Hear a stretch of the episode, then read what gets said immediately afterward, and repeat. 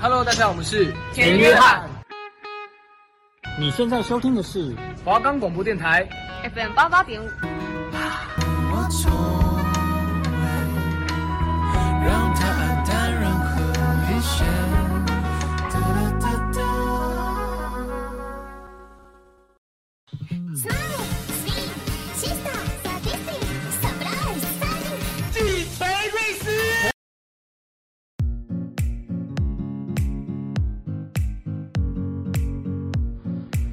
打破眼界，放眼未来，你的人生由你自己掌控。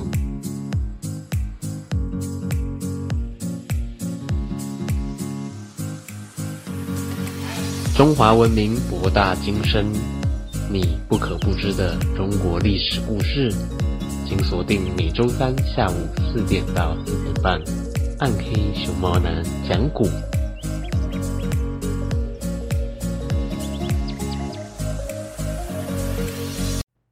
欢迎收听《鬼之狂暴猫男讲故》，我是主持人鬼之狂暴猫男。哎哎，喵喵喵！我们的节目可以在 First Story、Spotify、Apple Podcasts、Google Podcasts、Pocket Casts、Sound Out Player and KKBox 等平台收听，搜寻华冈电台。就可以听到我们的节目喽，嘿嘿。那么这个礼拜呢，哦，因为一些私人因素啊、所以鬼之狂暴猫男我呢，决定在这个礼拜啊，来发一集这个特别篇啊，讲的不是三国的故事哟。那么你可能又想问啦，啊，鬼之狂暴猫男？那你这次想讲什么故事呢？啊，这个问题问得非常好，但是各位不用着急。这一次啊，要讲的故事是这个二十四孝哟。各位在家对长辈们是不是也非常孝顺呢？好啦，废话不多说，我们准备进入正题。熊猫赵高念，强忍风寒不怨后母的名子骞。这一则孝顺的故事，主角是闵笋。不过，由于在《论语》一书中是以他的字来称呼，连姓称闵子骞。所以闵损反而不如闵子骞来的耳熟能详。闵子骞和曾参一样，都是孔子门下的学生。孔子教育弟子的内容可区分为四个科目，即德性、言语、政事、文学。这四科中，一共有十个学生表现较为杰出。在德性方面，闵子骞与颜渊。冉伯牛重功齐名，在言语方面，宰予、子贡表现最好；在政事方面，冉有和子路最有成就；而在文学方面，则以子游、子夏最为优秀了。闵子骞是春秋时鲁国人，当时执政国政的季桓子权势极盛。颇为专制，季桓子曾经派人去请闵子骞担任费议的议长，闵子骞毫不考虑地拒绝了。他对使者说：“请你稳准地替我辞掉吧。”哼，如果再派人来提这件事，哼，我只好离开这里了。哼，到问上去了。哼，由这件事情可以看出，闵子骞是一个言行正直的人，他不愿意为专权霸道的人做事，也无心当官。又有一次，鲁国大兴土木，改造囤积货物的仓库，明子谦不以为然地说：“原来的仓库不是还可以用吗？哼，这样大兴土木真是劳民伤财啊！”哼。宅心仁厚的明子谦从小就是一个孝顺的孩子，我们可以从一个人的孩童时的行为表现看出他将来的成就。明子谦也和舜一样，幼年时亲生母亲便离开人世，没有了母爱的照拂，父亲为了工作不能好好的照顾明子谦，所以又娶了一个妻子。这位继母起初并没有亏待明子谦。但在他生了两个儿子以后，明子谦就没有好日子过了。后母对两个自己怀胎十月的亲生儿子，如心肝宝贝般疼爱，无微不至的呵护着。可怜的明子谦在后母眼中就变成了小仆人般供他差遣。每天，明子谦都要面对后母嫌恶的表情，还要做许多后母派给他的工作。至于他那两个同父异母的弟弟呢？他们在母亲的羽翼下，整日愉快的嬉戏，享受被母亲宠爱的幸福。乖巧孝顺的明子谦有了早熟懂事的心灵，虽然自己受到后母天壤之别的遇，虽然自己受到后母天壤之别的待遇，但是他从来不向父亲抱怨，以免父亲担忧。而父亲也一直没有察觉，始终被蒙在鼓里。好啦，第一段故事就到此为止喽。大家是否听得意犹未尽呢？我们先来听首江蕙的《风尘泪》。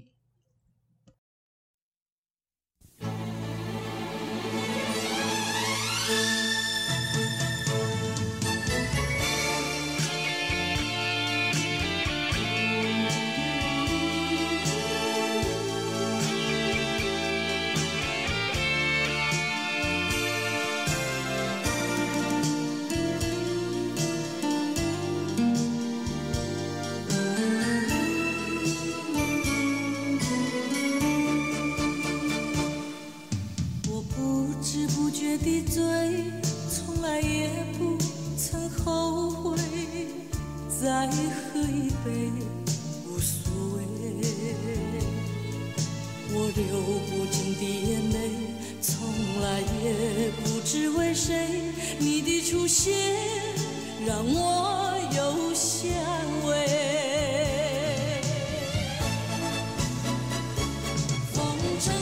是我的一切，叫我如何面对，忘掉那一份爱的感觉，再一次告别。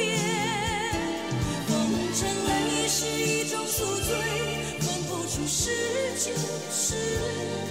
我的爱，我的爱。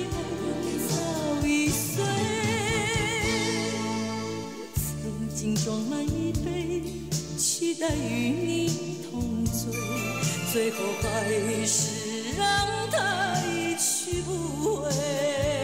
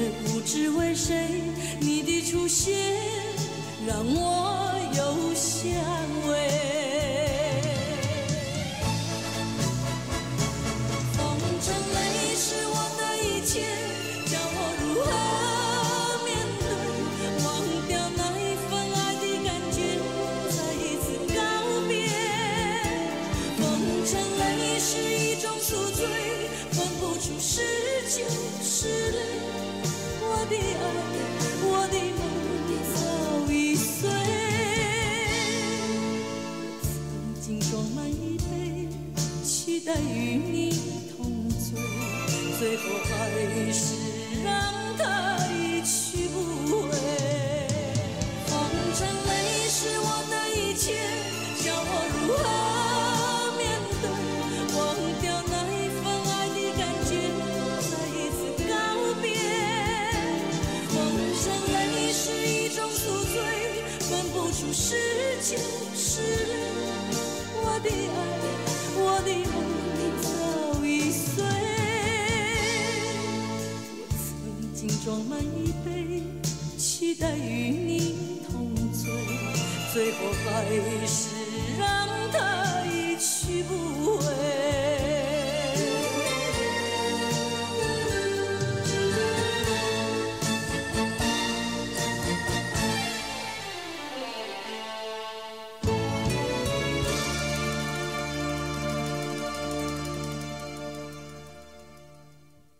欢迎再次回到《鬼之狂暴猫男讲古》。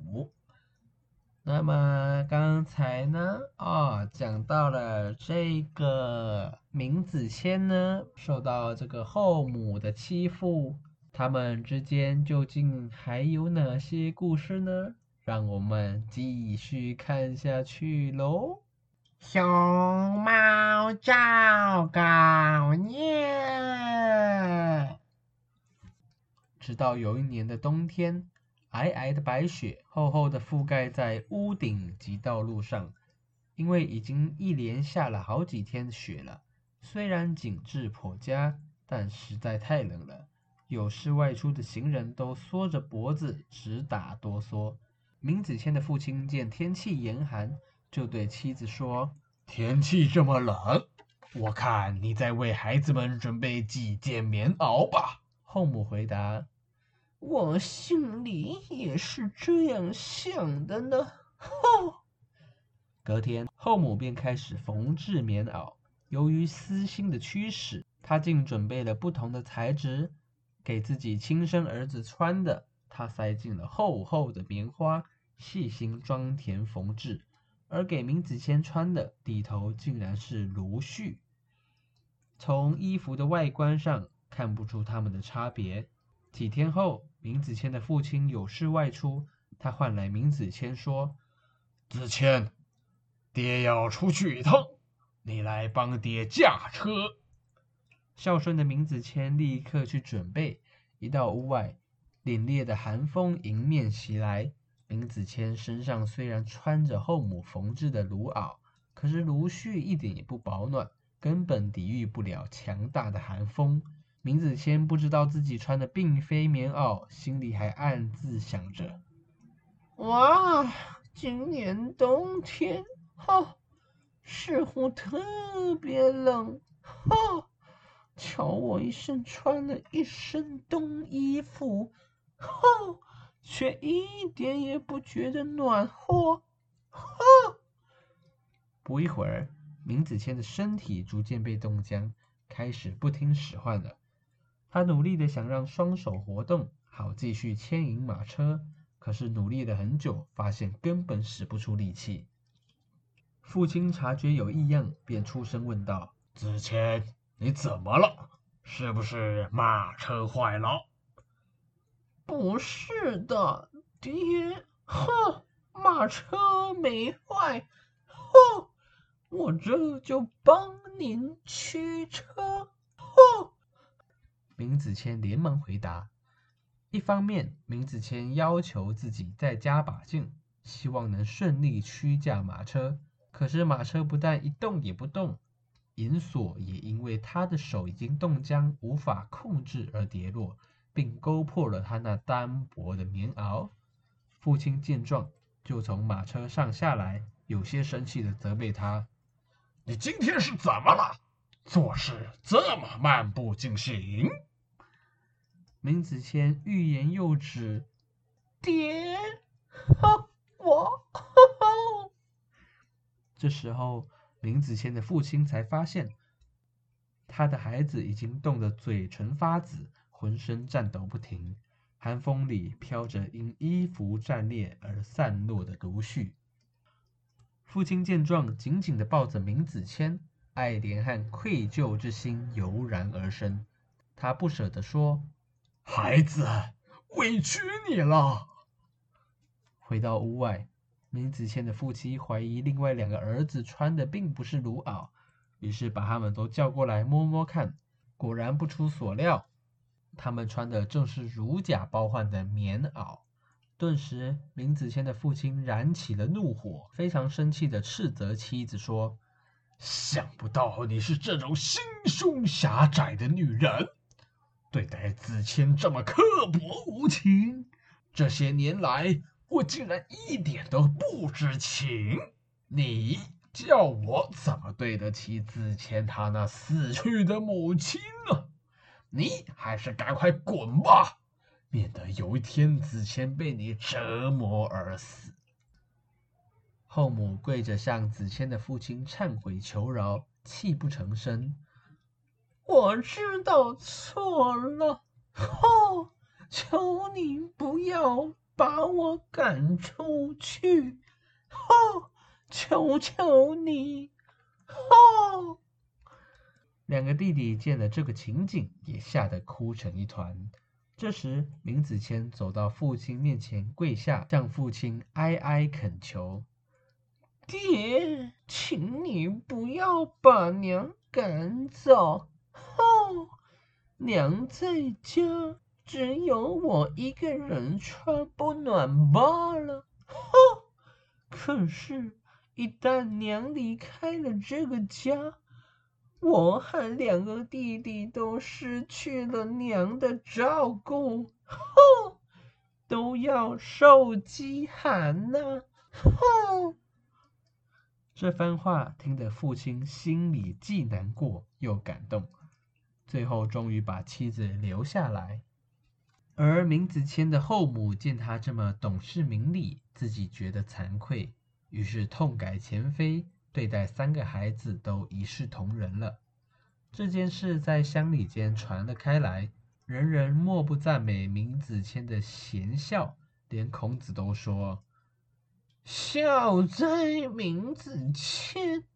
哦，人不问于其父母坤弟之言。哦，意思是闵子骞真是一个孝子啊。他的父母兄弟都称赞他非常孝顺，人们听了以后也一致认同，没有异议。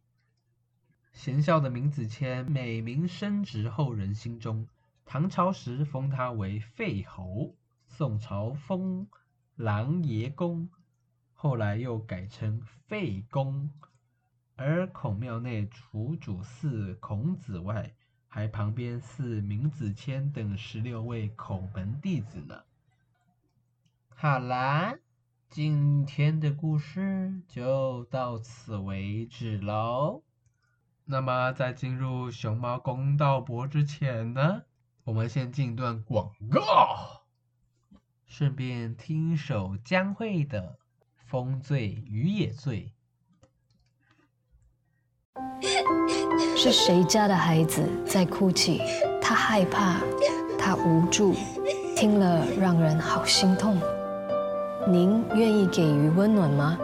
我是孙燕姿，支持家福，用爱包围受虐儿，邀请您一起响应儿保好邻居行动，请洽家福专线零八零零零七八五八五零八零零，您请帮我帮我。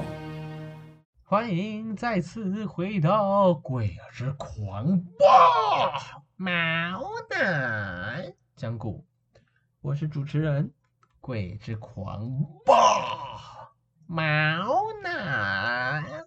哎哎啦啦啦啦！那么各位故事听完是否觉得意犹未尽呢？不知道各位有没有什么感想呢？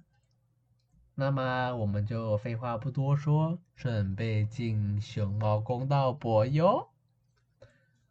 熊猫公道伯。那么这个明子谦呢，大家是不是也觉得他非常孝顺呢？即使受到后母的这个欺负哦，但是他还是选择原谅后母，而让后母深感惭愧，痛改前非哟。那么这时候你可能又要问了，嗯，鬼之狂暴猫男，那如果你是明子谦，你会选择这个可恶的后母吗？吼！那么这个问题问得非常好，为什么呢？鬼之狂暴猫男从小饱读诗书，上知天文，下知地理。如果今天我是明子谦，那我绝对会将这个后母好好扁一顿哦。好啦，今天的故事就到此为止啦。那么因为时间呢好像不太够长，所以鬼之狂暴猫男决定。给大家介绍一下什么是二十四孝哟。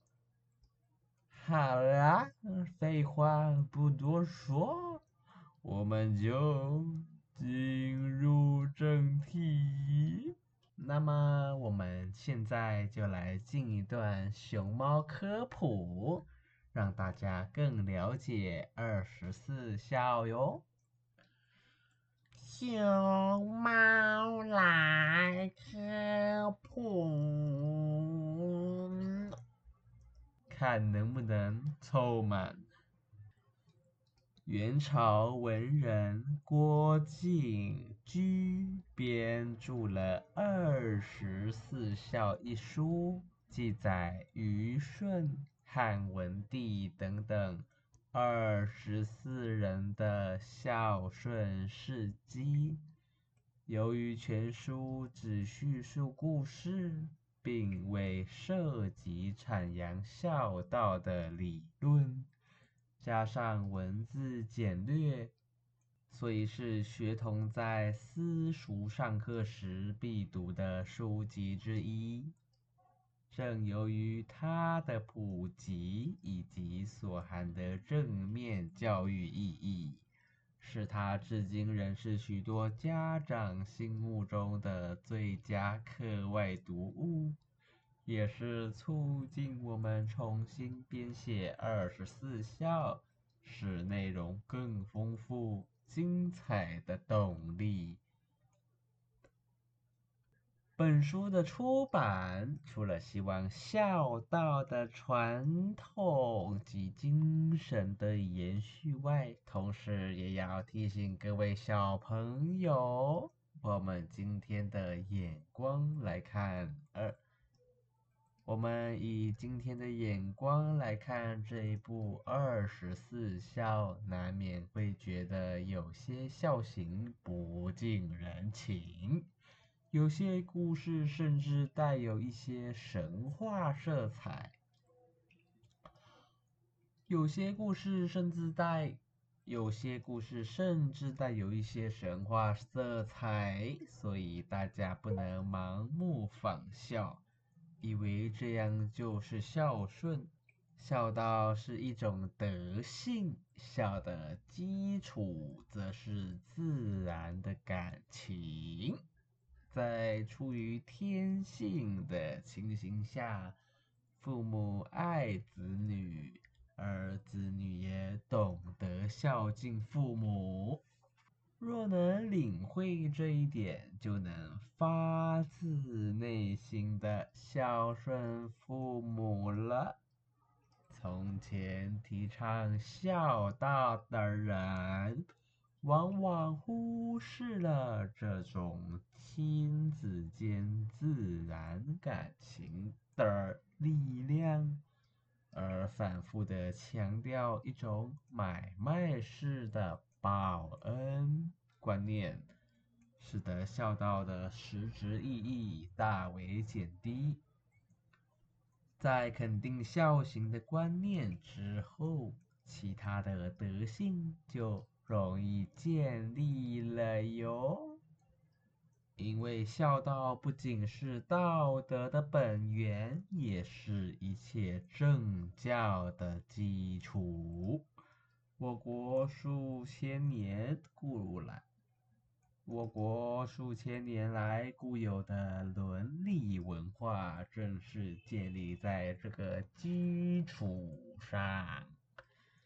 二十四孝收录了虞舜、曾参、闵子骞、陆机、吴孟、杨香、老莱子、丁兰、黄庭坚等二十四人的故事，篇篇精彩感人。他们表达孝思的方法虽然各不相同，但最终的目的却都是一样的，而且亘古至今，永远不变。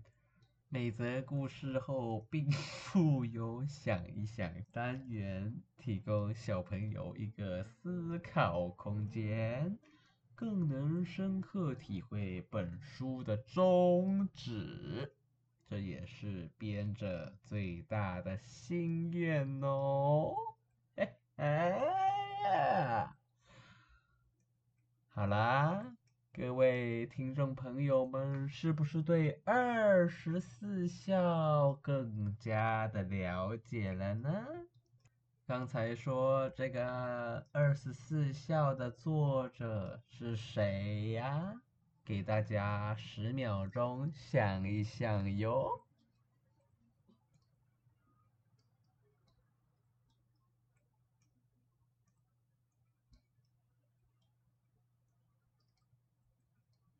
没错，各位是不是都猜对了呢？就是元朝的文人。郭敬军哦，哎哎，那么鬼之狂暴猫男呢？再考考各位第二个问题哦，请问二十四孝中总共有几篇故事呀？再给各位十秒钟想想哦。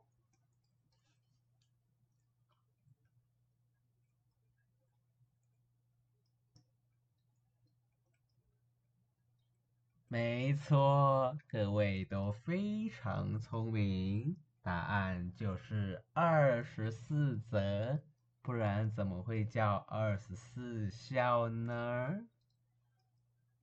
那么，好的，